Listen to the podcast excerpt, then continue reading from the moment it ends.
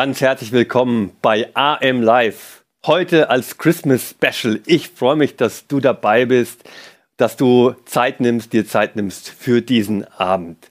Ein spannender Abend. Wir haben extra das auch richtig schön weihnachtlich dekoriert. Weihnachten steht vor der Tür. Und ich lade dich ein und mit diesem Abend wollen wir unseren Horizont weiten. Wir wollen unseren Blick werfen in Gottes globale Welt, in Gottes globales Unterwegssein.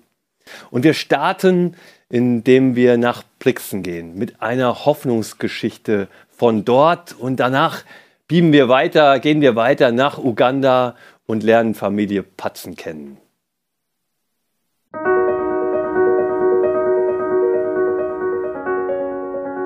Hallo, ich bin der Michael, ich bin der Missionar der Allianzmission hier in Brixen in Südtirol und ich möchte euch heute gerne an einer coolen Geschichte teilhaben lassen. Die geht um Stefano und wie der Stefano in die Gemeinde und zum Glauben gefunden hat. Aber das wird er jetzt euch selbst erzählen. Hallo Leute, ich bin der Stefano. Äh, ich habe beschlossen, 2018 eine längere Reise in Asien zu machen. Und ähm, wie es dann gekommen ist, habe ich in Thailand ein Mädchen kennengelernt, mit der ich dann mehr Zeit verbracht habe. Wir haben öfter diskutiert und eines Abends habe ich beim Abendessen herausgefunden, dass sie evangelisch ist, Christin ist. Am Anfang hatte ich den Gedanken, dass sie nur ein Mitläufer ist oder indoktriniert wurde oder eine naive Lösung für sich gefunden hat.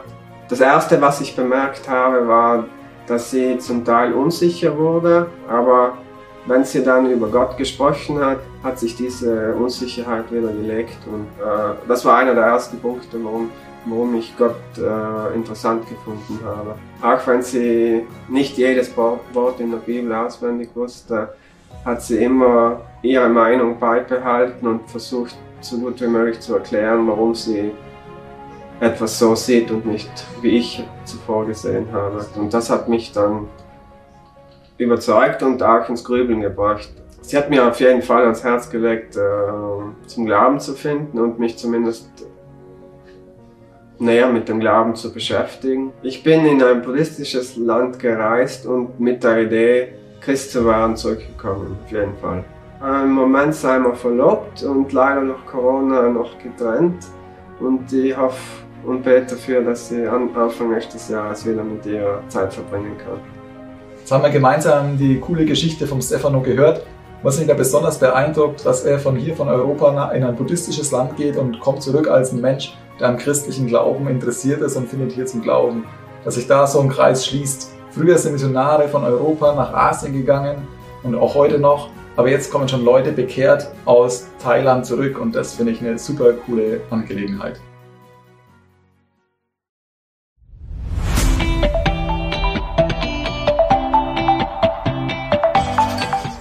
So, jetzt kommen wir zum Reha-Zentrum. Das ist der Ort, wo wir arbeiten jeden Tag.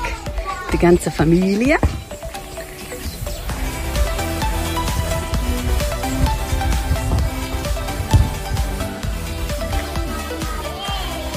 Sitzen schon die ersten Kinder draußen. Da hat eine gerade einen frischen Gipsfuß gekriegt.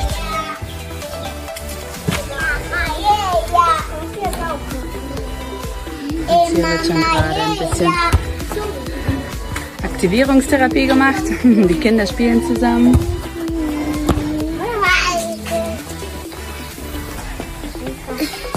Das ist Shalua, ein Mädchen, das hier gerade behandelt wird. Das ist der große Schlafsaal, wo die Mütter mit den Mädels drin schlafen.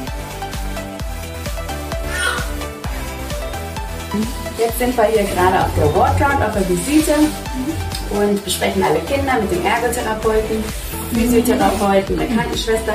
Hier haben wir zum Beispiel ein Kind mit Klumpfüßen, was ähm, einmal in der Woche gegipst wird. Da haben wir ein Kind mit einem Hirnschaden, was ganz viel Übung bekommt. Ein Mädchen nach Verbrennung, das operiert wurde und jetzt auch Übung bekommt, ähm, damit es die Schulter wieder gut bewegen kann. Das machen wir einmal in der Woche hier. Wir sind beim Gipsraum. Hier gipsen wir gerade mal die Klumpfüße von einem kleinen Mädchen, muss der Gips repariert werden. Jetzt kommen wir in die Küche, da ist die Prossi am Kochen, Tayansi Sawe Vale. Mmm, Katogo. Ja, also da wird jetzt gerade Mittag gegessen, Reis und Bohnen und Avocado. Mm.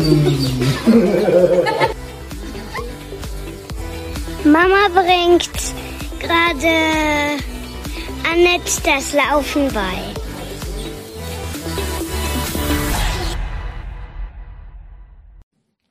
Wir sind jetzt verbunden mit David und Gesche Patzen, die seit Ende Juni mit ihren drei Kids in Uganda ähm, arbeiten. Für ein Jahr habt ihr euch rausgezogen aus eurem Alltag in Graubünden. Ihr kommt aus der Schweiz. Als Familie seid ihr jetzt eingetaucht in eine ganz andere Welt. Was hat euch motiviert, als Familie mit drei kleinen Kindern diesen Schritt äh, zu wagen? Ähm, da fange ich gleich mal an. Ähm, motiviert hat uns, ich hatte eine Job-Challenge ähm, an meinem Wohnort in Charans. Und zwar war ich als Sozialarbeiter da tätig und ähm, wurde herausgefordert. Und ähm, dann habe ich gekündigt im Sommer 21. Zeitgleich hatten wir mit den Kindern ein bisschen zu Hause das Thema, wie Petrus auf dem Wasser gelaufen ist. Und das hat die Kinder mega fasziniert. Und sie haben immer gesagt, wir wollen das auch mal. Und was man so sagt als Eltern, ja, ja, morgen. Aber sie fingen immer wieder damit an und wollten das äh, wirklich erleben, dass wir dann halt drüber geredet haben, was das auch bedeutet, das Boot zu verlassen, Sicherheit, Freunde, das gewohnte Umfeld und sich wirklich auf was Neues einzulassen, was man nicht kennt. Und dann haben sie immer noch gesagt, ja, das wollen sie unbedingt. Das hat sich über ein paar Wochen hingezogen, bis wir gesagt haben, gut, dann wenn wir alle bereit sind, dann legen wir das jetzt Gott hin in einem Familiengebet und dann schauen wir, was er daraus macht. Es geht ja um die Bereitschaft von unserem Herzen. Und dann haben wir das gemacht nach einer Wanderung und ähm, danach haben wir hörendes Gebet gemacht und da haben zwei von drei Kindern gesagt, sie haben gehört Afrika für ein Jahr. Und da ich hier an dem Ort schon mal ähm, fünf Jahre war und das der einzige, das einzig richtige Projekt so hier ist in Afrika, was ich kenne, ähm, habe ich da auf der Homepage nachgeguckt und dann stand da, sie suchen einen Allrounder und eine Physio und dann haben wir uns wirklich nur angeguckt und gesagt, boah, die suchen uns, krass. Und dann war das ein ziemlich kurzer Prozess und es war klar, wir dürfen hierher kommen. Wow, also die Kinder auch mit als Motoren und mit hineingenommen in den geistlichen Prozess. Wie haben die denn den Wechsel so bisher erlebt?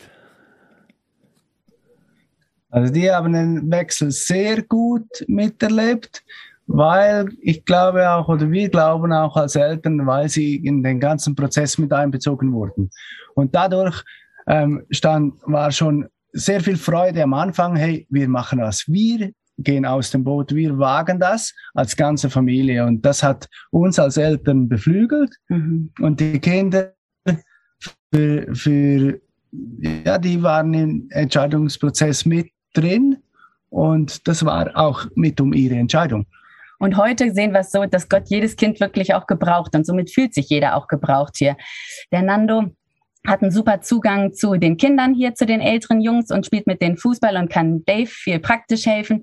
Lina hat selber Heilung erlebt an ihren Füßen und kann dadurch immer wieder Zeugnis geben und ermutigen. Und Josh ist einfach der, der in die Herzen poppt von allen Leuten hier. Das ist wirklich schon schön, dass sie auch merken, sie werden hier gebraucht. Mhm. Sehr cool. Jetzt seid ihr ein halbes Jahr schon in Uganda. Ähm, doch, ein halbes Jahr ziemlich genau. Wie schaut ihr so zurück auf das erste halbe Jahr? Man hat ja vielleicht ein bisschen, man fliegt dahin mit bestimmten Erwartungen, man stellt sich irgendwie was vor. Wie, wie fühlt sich das an jetzt so, wenn ihr zurückschaut? Also für mich ist es der, der erste Uganda-Aufenthalt, also Afrika-Aufenthalt und für, es fühlt sich super an. Wir sind sehr toll empfangen worden alles war vorbereitet oder sehr vieles war vorbereitet. Wir hatten schnell Zugang durch, durch Gesche, die schon viele Leute kannte, auch äh, zu den Einheimischen. Wir haben, äh, wir, wir stehen jeden Morgen gesund auf mhm. und wir haben viel Freude an Super. dem, was wir erleben dürfen. Wie muss man sich das vorstellen? Was sind denn konkret eure Aufgaben? Also die Aufgaben zum, am Reha-Center zum Beispiel sind, ähm, die Leute befähigen, äh, selbst das in die Hand zu nehmen. dann einarbeiten. Gesche macht das mit den Physios. Ich mache das mit Einheimischen bei der handwerklichen Tätigkeit. Und vor allem auch ermutigen, ermutigen die, die schon länger da sind. Hey, jetzt, jetzt, jetzt packen wir es und wir gehen vorwärts. Mhm. Ich bin im medizinischen Bereich tätig und äh, leite den medizinischen Bereich noch, weil das ganze Personal einmal gewechselt hatte. Und da ist es jetzt schön, so diese Leidenschaft für die Kinder, die Leidenschaft fürs Evangelium weitergeben zu können ähm, an die neue Generation, dass sie das dann auch weitertragen kann, wenn wir in einem halben Jahr nicht mehr da sind. Hm. Was hat euch denn bisher am meisten beeindruckt?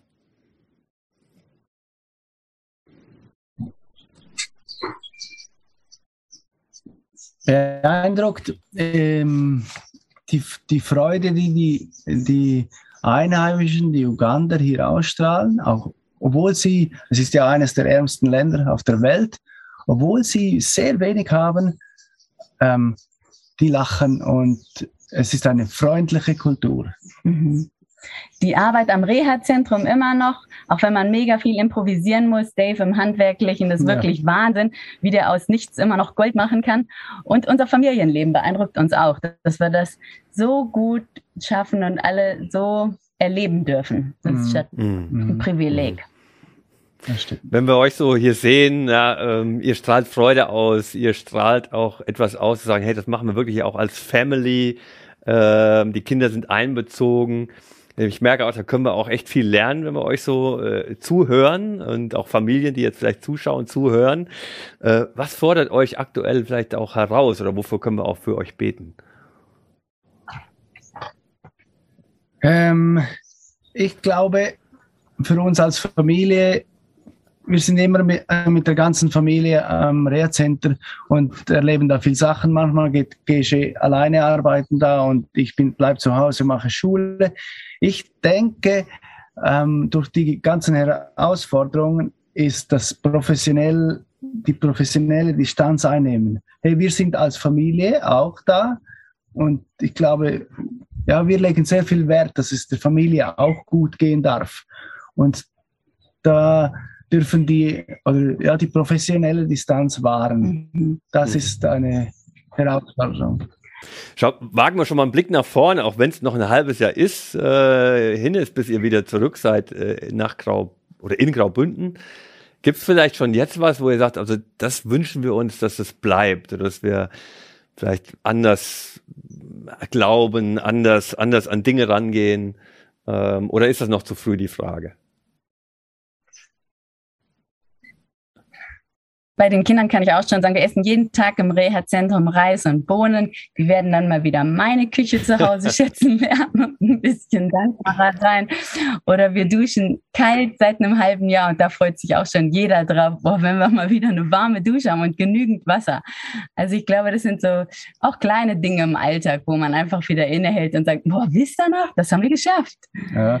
Oder vielleicht auch, also vielleicht auch ähm, das Göttliche, das wir mhm. hier erleben dürfen, hier muss, oder hier beten wir eigentlich vor jeder Autofahrt. Mhm. Das haben wir in der Schweiz nie mhm. gemacht, weil es ist, äh, man denkt so, es ist ungefährlich, aber es ist so etwas, was uns im Alltag immer begleitet. Mhm. Hier wirst du vielleicht mehr konfrontiert mit, äh, mit Umständen, die, die dich auf, aus der Komfortzone bringen. Und ja, ich denke, das ist auch was. Mhm dass, dass Gott mhm. mehr im Alltag präsent ist. Mhm. Sehr cool. Hey, so ein Jahr mit, mit ganzer Family äh, raus aus der Schweiz, rein nach Uganda, komplett anderes Leben. Ähm, man könnte vielleicht sagen, ja, ist das nicht ein bisschen zu kurz für, für all das, was das auch an Aufwand bedeutet? Äh, wie, wie, wie empfindet ihr das? Man kann ja nochmal wiederkommen. Sehr gut. Ja, unsere Kinder erzählen, äh, dass, dass sie gerne wiederkommen mhm. möchten. Mhm.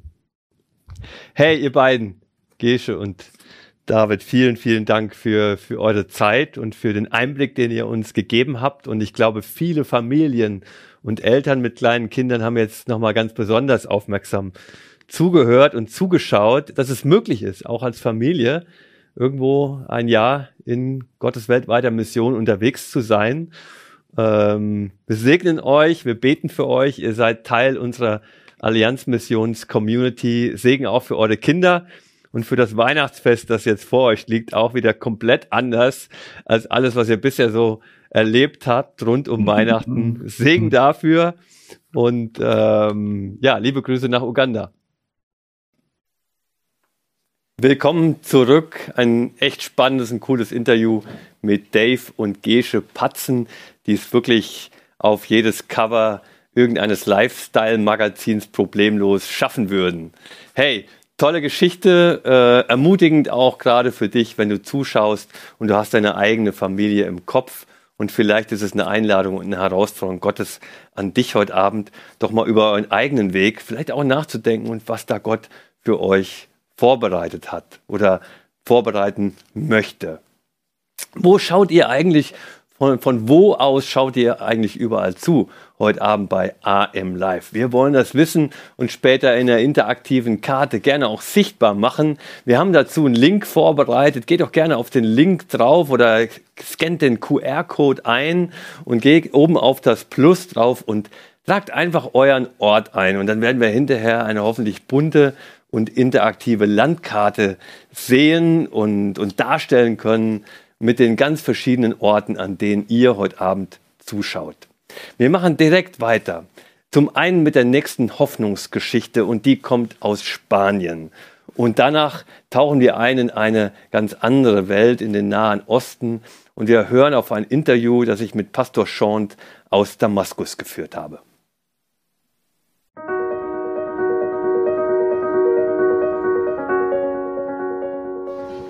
Hola, queremos contar mi primera historia como misionero aquí en Almería y trata de que una tarde iba de pesca y lo que iba a ser una tarde tranquila se convirtió en algo movidito porque me encontré a Cristian.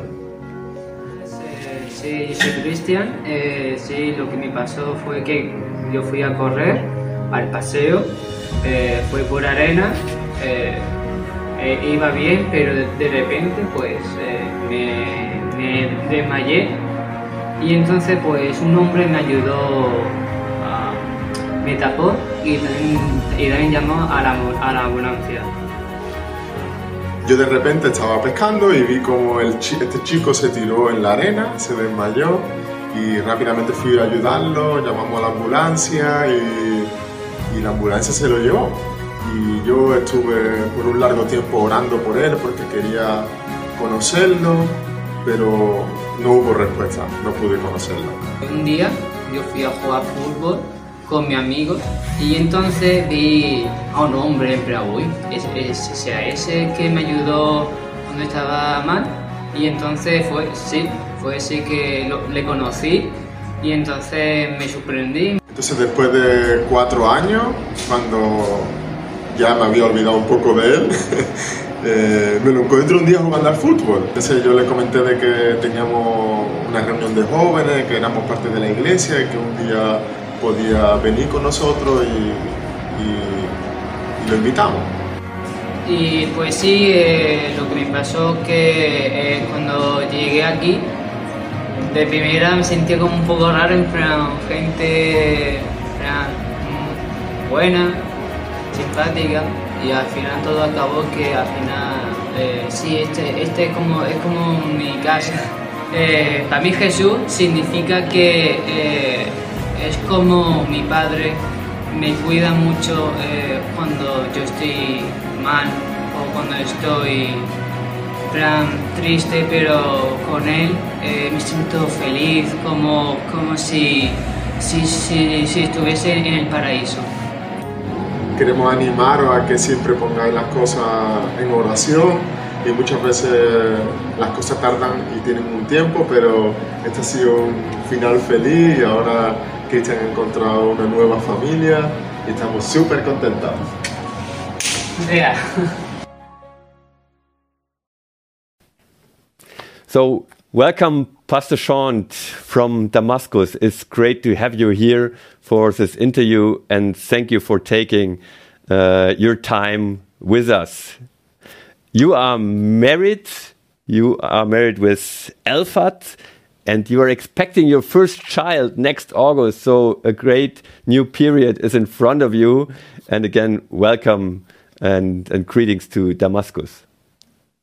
Thank you, Pastor Thomas, for letting me in. It's my privilege to be here and to uh, like have this time to chat with you over internet or talk with you over internet and uh, I appreciate the time that you gave for me. As I said, you are located in Damascus. You are the pastor of the Maranatha Free Evangelical Church. We met each other, other several times before. And yes, let's say a, a kind of a fellowship has started. And uh, how do you see and how do you uh, experiencing the current situation in Damascus? Yes, actually, whenever you mention Damascus now to anyone from outside, uh, like it's a scary name for many people, but actually the situation now in Damascus is uh, way more better than uh, the years uh, past, and I think uh, we are experiencing a peaceful uh, days here. of course, if you don't count the economical pressure and the financial situation that most people are going through, the situation is calm and peaceful, and like we are expecting a great season to come of Christmas as well, even though there is no much electricity, but we are enjoying our our we are trying to enjoy our time here. So it's more peaceful than before. Praise God for that. It's good to hear that. And what kind of problems are you facing, or people on the ground facing right now more um, at most? Yes, actually, the situations now are being affected by uh, some sanctions uh, from uh, from some countries outside foreign countries and from outside it looks like the sanctions are for good reasons but actually the sanctions are like harming the economy harming most of the people uh, and I don't think they have uh, they have anything to do with uh, humanitarian efforts to solve the situation here. Mostly, they are harming the society and like keeping the people from rebuilding uh, their own country. So uh, the situation now is getting hard financially for uh, families and for individuals, uh, mostly because of the sanctions uh, as an effect of this uh, this crisis that we went through for ten years now. Mm. So, yeah. Sean, um, almost six million Syrian have left the, uh, the country. Many are displaced in, in several countries, and also many are displaced within Syria. What does motivates you uh, to stay on the ground and to build a local church in Damascus? Actually, one of the ways that I describe my situation as pastor and our situation as a newly uh, established family and a congregation, which I believe it's the latest congregation, one of the latest congregations in our country, uh, that the more the need goes deep, the more the vision also goes deep. So uh, our vision is uh, getting deeper because of the need that the society is uh, showing uh, people are in need of someone to be here and to care and to pray and to be around them. So as a, as someone with pastoral heart, I believe that we are here as churches, uh, not only my congregation, to pastor and shepherd this community and try to uh, encourage them to rise again and uh, uh rebuild the country and uh, have some hopes uh, during this war for toward the future. So I believe the church has a significant role in all that happened in our country. Mm. You mentioned relief and relief work, and many churches are involved in, in relief work. So uh, a lot of help is needed from abroad, of, of course. But from your point of view, how can this, this be shaped without a donor de determining?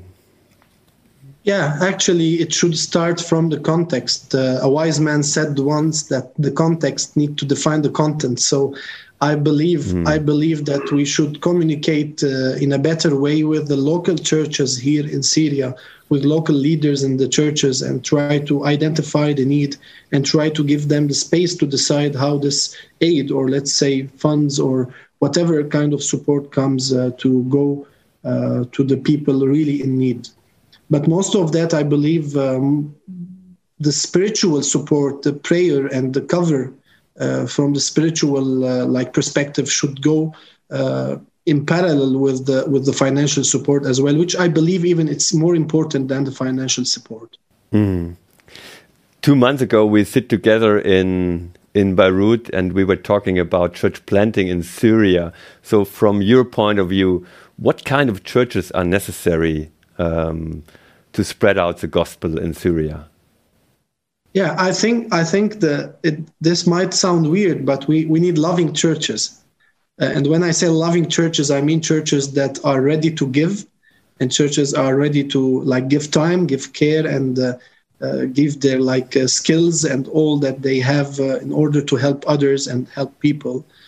And obviously, uh, churches are not buildings, so we are not talking about Mm. having church building plans, but we're talking about having peoples and uh, and some groups uh, that are changed by the power of the gospel. And uh, uh, most of the most important part of that will be the discipleship how we can build the characters and the personalities uh, so they can become christ-like believers and they can be followers of jesus. So when you speak about church planting we are not mentioning converting to christianity but we are, spe- we are speaking about following jesus as an example. And uh, and as a as a savior. So it's it's way more than than just a religious view.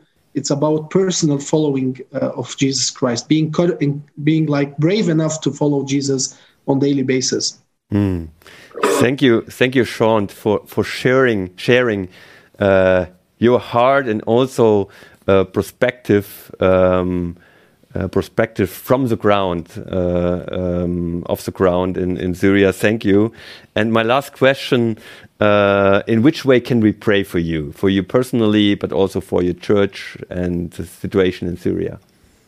Yes, actually, actually, before I ask my or, or, or share my prayer request, uh, uh, I would love like to ask the church in the West to pray for wisdom and for revelation, because I believe that most Christians in the West are affected by the mainstream media and the way that uh, the media is trying to portray Syria and what is happening inside Syria, which I believe mostly are politicized and the political views are like shaping the media and how they like. Uh, proclaim what is happening here or announce situations here so uh, this is this might be my first prayer request so uh, pray for wisdom and pray mm. for like uh, revelation and pray for even relationships with churches in syria so you can have uh, a great insight and better insight of what is really happening here uh, and the second part please pray for the churches in general so they can unite around the gospel and around the great commission uh, I personally have some initiatives to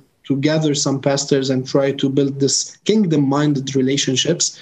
And least pray for our congregation. We we we we need some wisdom for discipleship programs that we have, and uh, we trust the Lord that will lead us with resources. I mean, uh, biblical resources, teaching resources that will help us uh, build up others with the gospel of Jesus Christ. Thank you. Thank you, Pastor Sean. And thank you for sharing your heart and for sharing also at the end uh, your prayer requests. We will pray for you. We will go along your side and we need each other. Uh, and we need also your perspective and your heart and your prayer. Thank you, sir. Goodbye. Thank you. Wir sind miteinander verbunden. Danke für eure Gebete, die ihr sprecht für Pastor Schont, für die Region in Syrien, für die Region im Nahen Osten, die unsere Gebete braucht. Und es ist im Nahen Osten so, wie es an vielen Orten weltweit ist. Am Ende geht es nicht nur um Projekte, am Ende geht es nicht nur um Finanzen. Und ja, auch Finanzen sind nötig und unsere Hilfe ist nötig. Am Ende geht es um Beziehungen. Denn wenn ich an Pastor Schont denke, dann denke ich an viele Kaffees und Tees, die wir miteinander getrunken haben und wo wir Zeit miteinander verbracht haben weltweit verbunden. Das ist auch mein Stichwort. Ich habe euch vorhin gefragt, wo seid ihr uns denn, von wo aus seid ihr denn überall zugeschaltet und ihr habt mitgemacht. Schauen wir doch mal kurz auf die Karte und da sehen wir doch, wie wir äh, auch international verteilt sind. Kosovo, Kenia, äh, aber auch hier in Deutschland. Äh, danke, dass ihr mitgemacht habt und das uns einfach zeigt, wie wir miteinander online verbunden sind, auch jetzt heute an diesem Abend. Ich habe Gäste hier im Studio, wunderbare Menschen. Ganz herzlich willkommen Toni aus Südostasien und herzlich willkommen Christaps und Eliana. Ihr seid in Brasilien unterwegs. Ihr arbeitet im Amazonasgebiet unter der indigenen Bevölkerung der Colinas. Und da schauen wir uns gleich mal an, was da so euer Alltag ist und wie es vor Ort aussieht, dort, wo ihr arbeitet.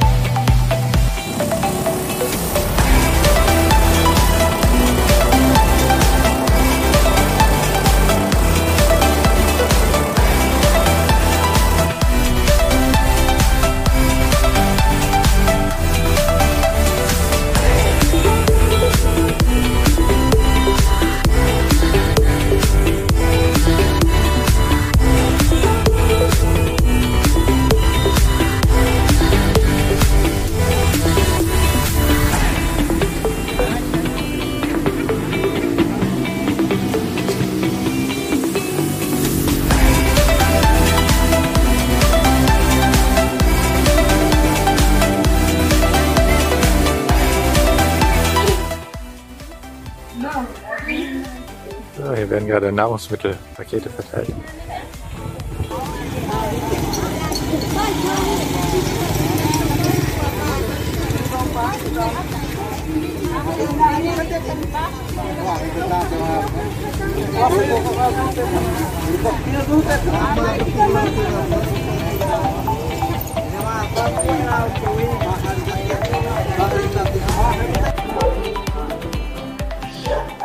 Im Sonntagmorgen und hier feiern wir äh, jede Woche einen Gottesdienst im Bildungszentrum Marina H. In der Regel mit einer Gruppe aus dem nächstliegenden Dorf hier, Kakao. Und heute sind auch noch einige andere da, die aus umliegenden Dörfern gerade in der Stadt sind.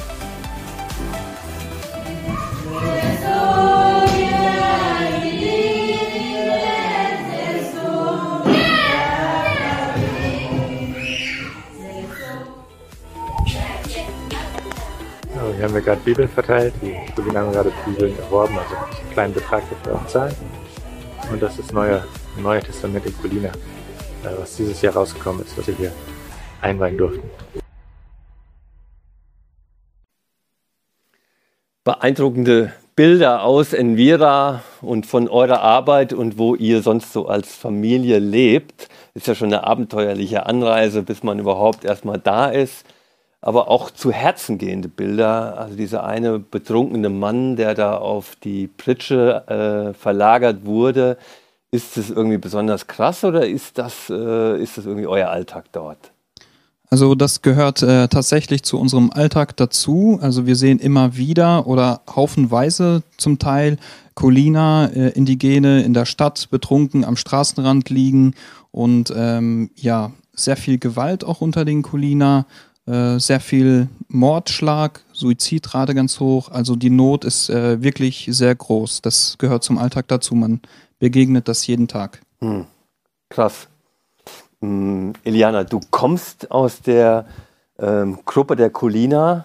Äh, bist dein Papa war Häuptling. Ähm, was motiviert dich jetzt vor Ort äh, zu arbeiten und deiner Volksgruppe zu dienen? Äh, bei mir, ich bin, wie gesagt, ich bin Kulina. Äh, ich bin auch durch den missionaren Gott kennengelernt. Deswegen, das ist meine Hoffnung, auch das ist meine Motivation, in wieder zu sein, damit auch die Kulina Gott kennengelernt, auch nicht nur kennen, aber mit ihm leben. Hm. Wir haben auch Bilder gesehen vom Institut Marina H. Auch die erste, das erste Neue Testament in der Sprache der Kulina wurde dort überreicht. Das ist gerade in diesem Jahr fertiggestellt worden. Wie sieht eure Arbeit vor Ort aus? Worum geht es im Institut Marlina H? So, wie gesagt, ne, die, die erste Sache, dass die Leute auch Gott kennenlernen. Das ist auch Hauptsache.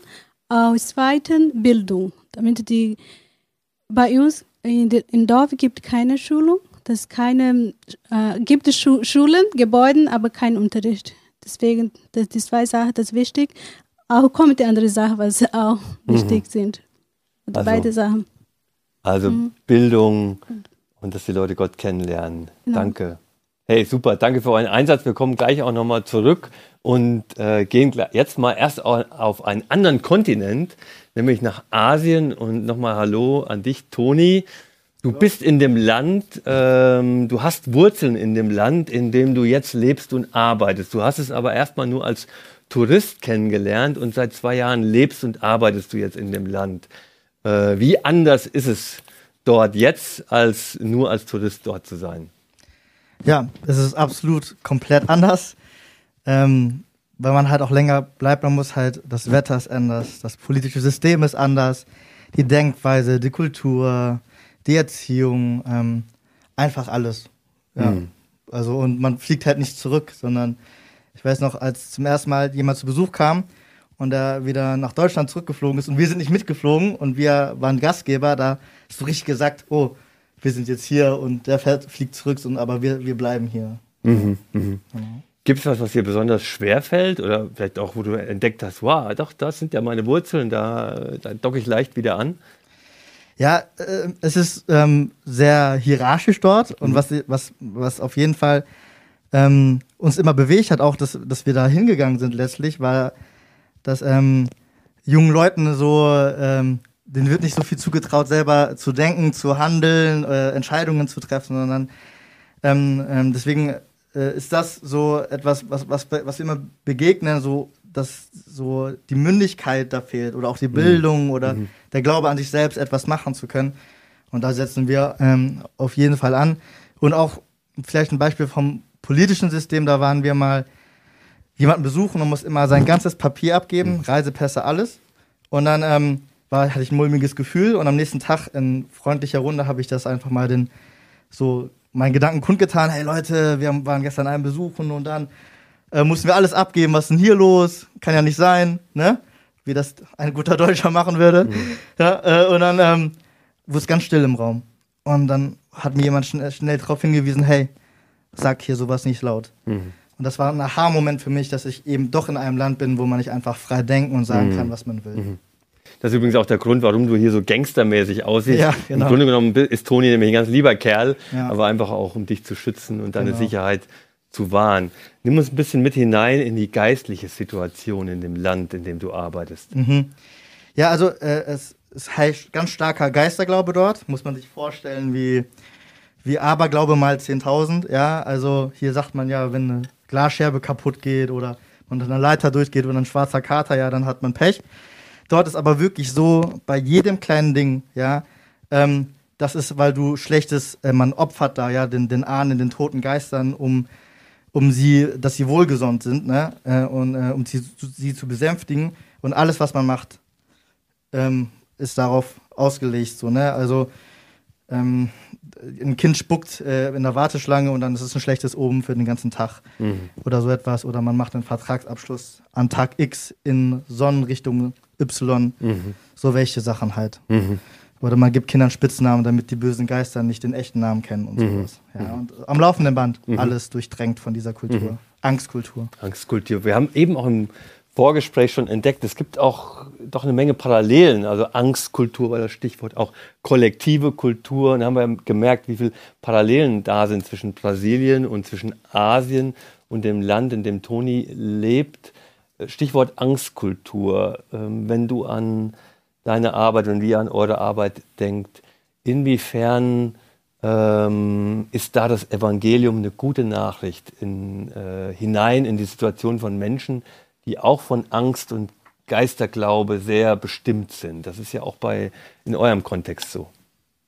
Ja, genau, das ist in unserem Kontext äh, genauso, also total geprägt von Angst, von dem Geisterglauben, ähm, ja, einfach auch sehr viele Tabus, man fühlt sich gefesselt, man hat ähm, viele Ängste, zum Beispiel auch äh, nachts schlafen zu gehen ohne Licht, das, das geht gar nicht im Dunkeln, da kommen so äh, die Geister, Mhm. man ist da gefangen. Und jetzt, ähm, ja, das Evangelium, wir merken, das macht einfach die Menschen wirklich frei von dem Ganzen. Die Menschen äh, bekommen eine Perspektive, die erleben, wie jemand, der über, das, über dem Ganzen steht, einfach ihnen Schutz geben kann und äh, der sie einfach ja, vor dem Ganzen beschützt.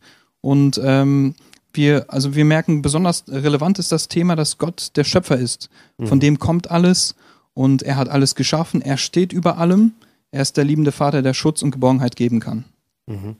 Also wenn ich jetzt mal vergleiche, auch mit unserem westeuropäischen Denken und, und mit unserer westlichen Brille, dann ist es gar nicht so sehr die Schuldfrage, die, die jetzt erstmal im Vordergrund steht, sondern mehr die Frage, hey, wer hat überhaupt äh, die Macht und das Sagen? Oder Genau, also man spricht äh, bei den Kulina von einer Angstkultur, alles geprägt durch die Angst.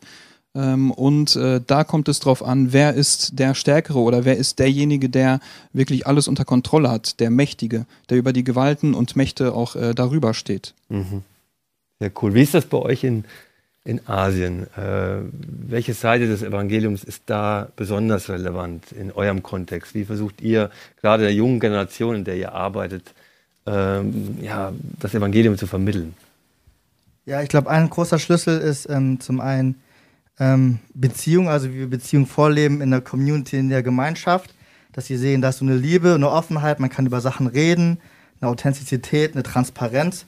Da sind sie ganz bewegt und fragen nach, warum und sind dann doch motiviert zu heiraten oder einen Partner zu finden, weil sie den Umgang von uns mit unseren Frauen oder mit unseren Kindern umgehen, dass es nicht strack patriarchalisch von oben herab ist Mhm. oder so.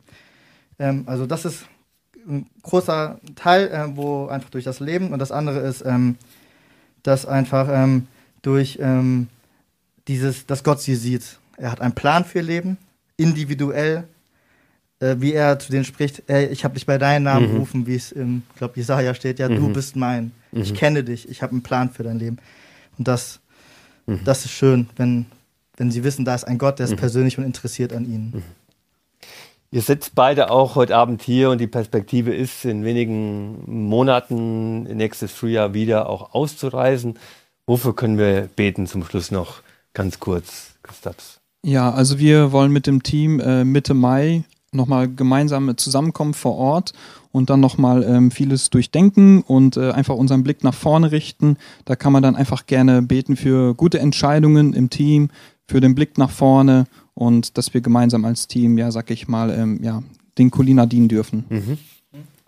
Äh, bei uns wäre es, ähm, dass zum einen wir wieder einreisen dürfen, weil es derzeit nicht erlaubt ist, einfach wegen Corona. Und des anderen, wir sind hier äh, nach Deutschland in Heimataufenthalt vorzeitig gegangen, aufgrund der Gesundheitslage meines Vaters. Und da einfach beten, dass es ihm besser geht, dass wir für seine Pflege eine gute Lösung finden, dass wir dann auch beruhigt wieder ausreisen können. Mhm. Vielen Dank, Toni, vielen Dank, Eliana und Christaps, dass ihr meine Gäste wart heute Abend. Vielen Dank für euren Einblick. Sehr berührend. Äh, danke, dass ihr das mit uns geteilt habt. Wir gehen weiter und zwar zunächst nach Albanien und hören auf eine weitere Hoffnungsgeschichte, bevor wir dann zu Leonora gehen in den Kosovo, ähm, die ihre Geschichte, ihre ganz persönliche Geschichte mit Jesus erzählt. Und die ist so powerful, dass wir gesagt haben, das ist nicht nur eine Geschichte, das ist zugleich auch eine Predigt und eine Andacht und auch eine Hoffnungsgeschichte für uns alle heute Abend.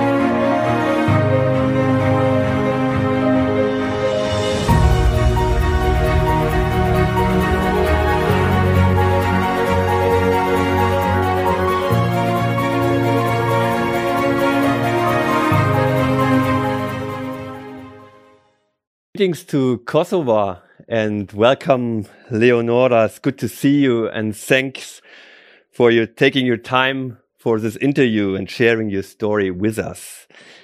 You live in Kosovo. You were born in Kosovo, a wonderful country. We met each other a few years ago in Pristina.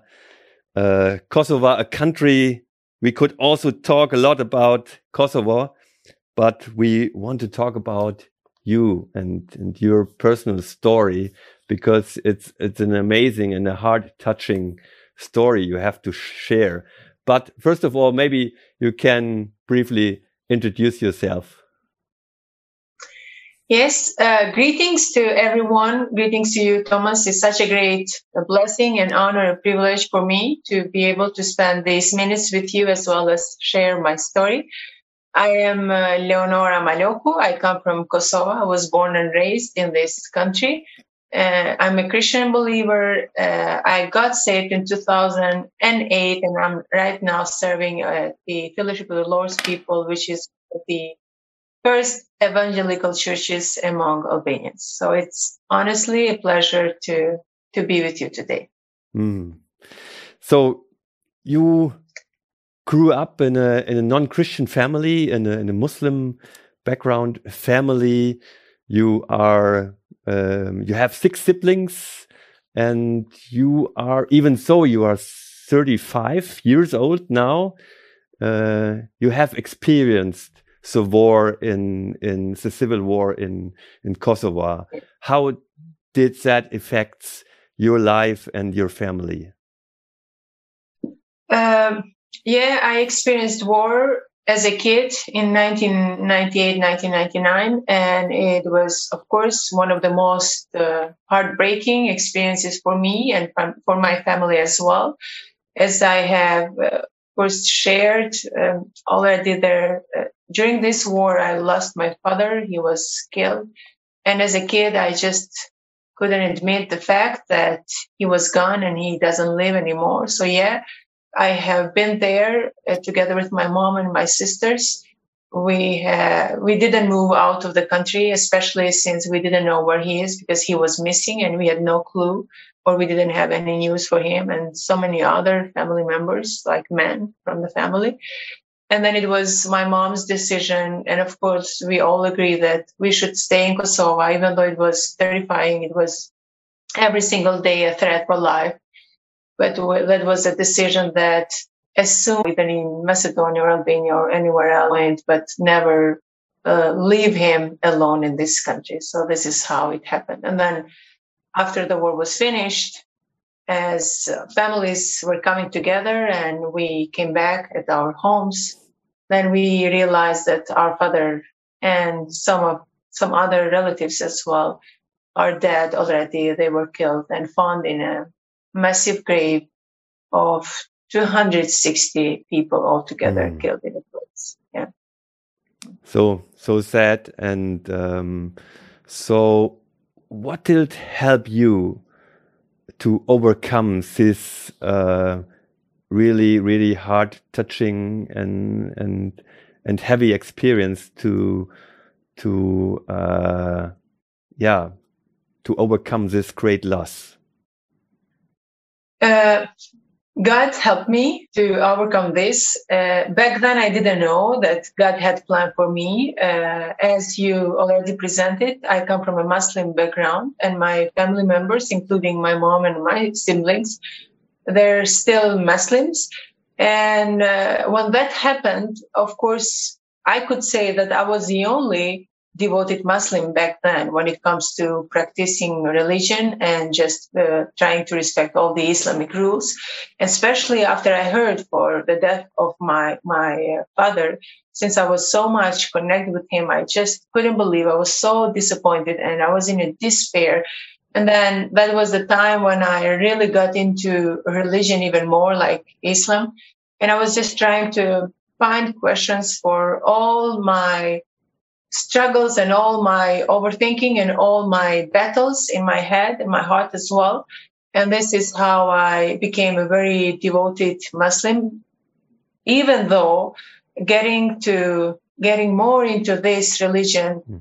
I I was in a greater despair. I was in a greater depression because as much as I would read this book in Quran, uh, I couldn't really hear God. I couldn't listen to his voice. It was a silent God. And I knew as Islam presented to me that there is God, there is an almighty God and a holy one, but not the one that responds back and not the one that speaks and not the living one. So for me, it was really hard to just even talk to him and communicate with him in this very depressing time and in, in these very depressing years because we're speaking for years of my my depression as well. I was so disappointed and i remember some specific moments after we went back at our homes. I would see the other kids playing and just enjoying the freedom you know after so many years of oppression we were finally free. We could finally enjoy freedom. We could finally enjoy our families. We could finally enjoy our homes and going to school as well.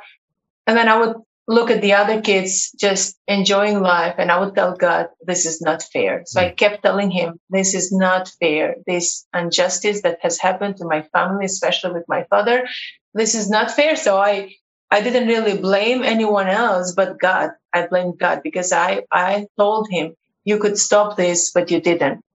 And it was my wrestling with him and it was my war with him in a battlefield with God for so many years. And as I was uh, reading Quran, as I was somehow trying to be a very good, devoted, religious uh, girl with the idea of trying to figure things out, this didn't help me, to be honest. This brought me to an even deeper despair for many years. I was trying to just hide behind the books, but that was all. I didn't have life. And every single day I wish I would die and not live anymore because there was no purpose for my life anymore. There was no meaning for my life anymore. And I, back then, as a kid and a teenager as well, I couldn't imagine myself living in a world where the, my safety, my umbrella was missing, which was my father. And however, after so many years, of struggling with depression and suffering and unforgiveness as well. Uh, there was a point when my mom confronted me and, and she saw that I'm not in a good to me. It helped me because that was a turning point for the first time where I said a prayer coming out of my heart or a prayer coming out of despair and out of struggling. So I told God, I am lost and I don't really know who you are. And I don't, I, I try to be a good religious. I try to be a devoted Muslim. I'm trying to do all the things. You don't talk to me. You don't respond back. So I don't really know who you are anymore. So for the first time, I said, God, I'm dying. And I had a vision of myself with a face on the ground, like literally dying and being buried. Mm-hmm. And I said, God, lift me up once again I don't know who you are. I don't know which is the right way to you, but please reveal yourself to me and help me and bring me back to life once again. And you're the only one who can heal me and you're the only one who can be my psychologist. And I remember not that long after that, as I came at the, at the university and I met some Christian friends uh, who were working with the Campus Crusades missionaries, and they shared the gospel with me, and they gave me the Bible.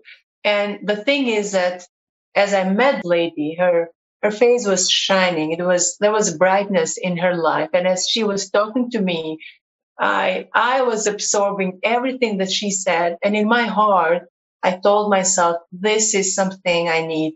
I need to have her peace. I need to have her joy. I need to have her gladness. And then as I started reading the word of God, as I was reading the Bible, I just felt like the entire Bible is written for Leonora Malioku. Mm. I just felt like God wrote the Bible for me. The God just gave this word for me. And it was really good because I received so many promises. And he said, you know, was just a confirmation from God that, you know, Leonora, when you were in, in struggles, you know, when you were blaming me for the death of your father, I fully understand you. This world is full of injustice and unfair stuff happens every single day. But that's why, that's therefore the cross, Mm. therefore my cross. And it's very interesting because I hated the cross up to then.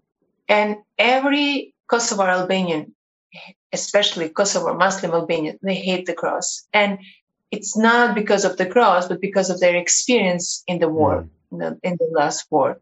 Because every time, as we saw burned and destroyed houses, even dead and massacred bodies, they would draw a cross. Hmm.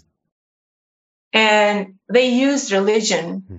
For their politics as well and for the war as well. And it has brought so much destruction in Kosovo and at Kosovars as well, because for them, cross represents death, cross represents destruction, and cross represents killing. But in this moment, I was confronted of this cross, which removed a wheel out of my eyes to see the real meaning of it. And that meaning has to do with me as well, with my life as well, with my sins as well. So it was God to just show to me that this cross, Leonora, that you kept hating it, that's the cross that will save your life as well and will reconcile you with our Heavenly Father. Mm. And it's a cross of sacrifice, is the cross of mercy, is the cross of love. And I remember I just started crying out of joy because I would never ever believe in my life that such thing would, would happen to me. That finally I meet this God who is going to help me, who is going to heal me, who is going to be my psychologist, and who is going to be my heavenly father. Mm. I would never imagine in my childhood that I will gain my father again, but not the earthly father, but much greater, bigger father, which is a heavenly father. And that father will fulfill all. I need forgiveness as well. And I need to ask forgiveness and I have to accept this cross for my life as well. And this helped me to be able to forgive and just release those people I hated up to them and like Serbian nation as well. It just helped me to testimony with us. I'm sure there are much more to say, and and maybe this was just a glimpse of of uh, a, um, a journey over years, and and there is a journey in front of you. You are a part of uh, the staff uh, of a local church in in Pristina. God is using you in a great, in great and powerful way, and and you are. if it's possible. Yeah, please go ahead. It's uh, Second Corinthians chapter 5 verse 18 and it says and all of this comes from God who reconciled us with himself through Jesus Christ and it gave to us the ministry of reconciliation. For me, this has been a very key verse uh, on my journey with God, especially when it comes to the ministry of reconciliation. I fully believe that God has allowed all this situation and all these struggles to happen in my my journey in my family as well. So then I would draw close to him. I would get to know him. I would let him transform me as well as reconcile me with himself through Jesus Christ. So I would receive this gift, which is the greatest gift, Jesus, and be able to also help and serve as a person, as a servant in his kingdom to promote and claim reconciliation all over the place. And I fully believe that this message belongs to every single one who has accepted Jesus as their savior. And they need to keep this, this light of reconciliation. And wherever we go, not only outside to non-believers, but as well as within the churches, that we will promote this because God has had so much love for us that he took the step to reconcile himself with us, even when we didn't ask for because of his great mercy and because of his grace well. we just claim that we should never ever keep uh, anger or unforgiveness in our hearts because that doesn't belong to us. We are the man of peace and we have to promote this man of peace all over the place. And I really want to see this happening, especially among Balkans as well. Having all this political confusion and situations, I fully believe that God has called churches, specifically the churches of Balkans, to promote this man of peace, which the Bible speaks about. Mm. Great, thank you. I was amen to this great and powerful word, and uh, warm greetings to to your staff, to the church, and we will pray for you, uh, um, and we will go along your side, and um, we also need your prayer, and so we are sisters to and brothers in in the one uh, global church uh, of Jesus Christ. And um, again, warm greeting. To everyone in there, all our friends and partners and brothers and sisters, may God bless you. May you have a wonderful Christmas time too. Thank you. Thank you. Bye bye. Wir wollen gemeinsam beten. Du großartiger Gott,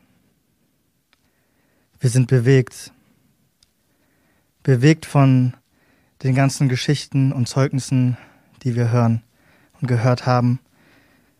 Wie auch zum Beispiel bei Leonora, du aus Schmerz und Tod und Hoffnungslosigkeit Leben geschenkt hast und neue Hoffnung, sodass sie jetzt eine Hoffnungsträgerin ist, Herr. Wir beten, Herr, dass wir Hoffnungsträger sein können, Herr.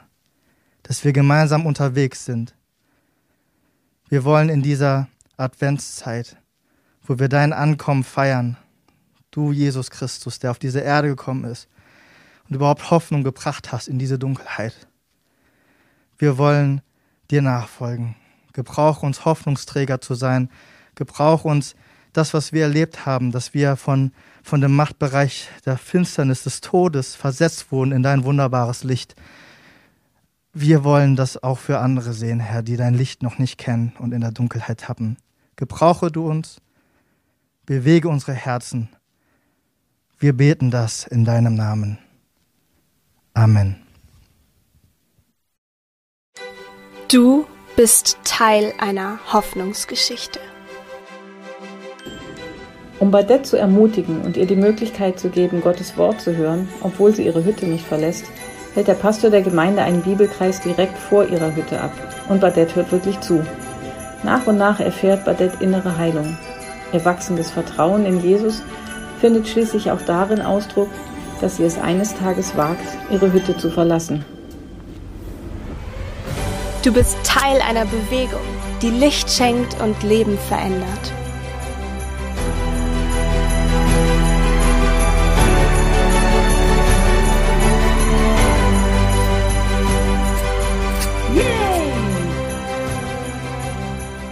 In der Zeit, als ich im Krankenhaus war, hat das Essen meine Kinder versorgt.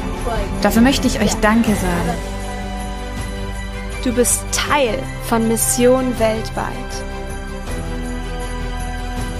Mein Herz, das brennt ganz besonders für die Menschen auf dem Land hier.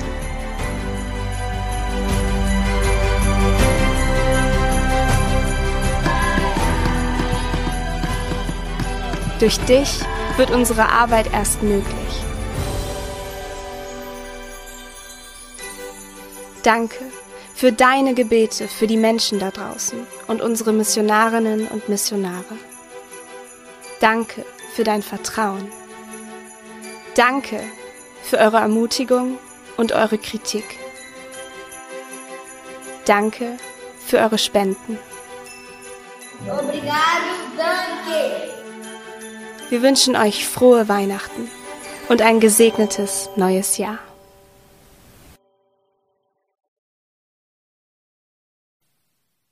Hey, eine reiche, dichte, gefüllte und bewegte Sendung von AM Live geht zu Ende.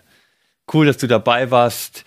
Entschuldigt bitte manche Schnitte, die waren recht hart in den Interviews. Und wenn ihr die ganzen Interviews vollständig und ohne Schnitt sehen wollt, dann könnt ihr das ab morgen, die entsprechenden Interviews einzeln auf unserer Homepage oder über unseren YouTube-Kanal abrufen und es nochmal in Ruhe ganz sehen. Vielen, vielen Dank, dass ihr mit uns verbunden seid. Vielen, vielen Dank auch für eure Unterstützung, für eure Gebete, auch für eure finanziellen Ressourcen, mit denen ihr uns helft, unsere Arbeit weltweit zu tun. Und auch heute möchte ich gerne am Ende darauf hinweisen, danke. Danke, wenn ihr uns unterstützt. Auf unterschiedlichen Wegen könnt ihr das tun. Wenn ihr noch ein Weihnachtsgeschenk sucht, dann geht gerne auf unsere Homepage oder beteiligt euch mit einem Geschenk an unserem Kinderhilfsfonds oder am Corona-Hilfsfonds. es gibt viele gute Möglichkeiten, auch Weihnachten äh, ein Geschenk weiterzugeben und dabei zugleich Gutes zu tun.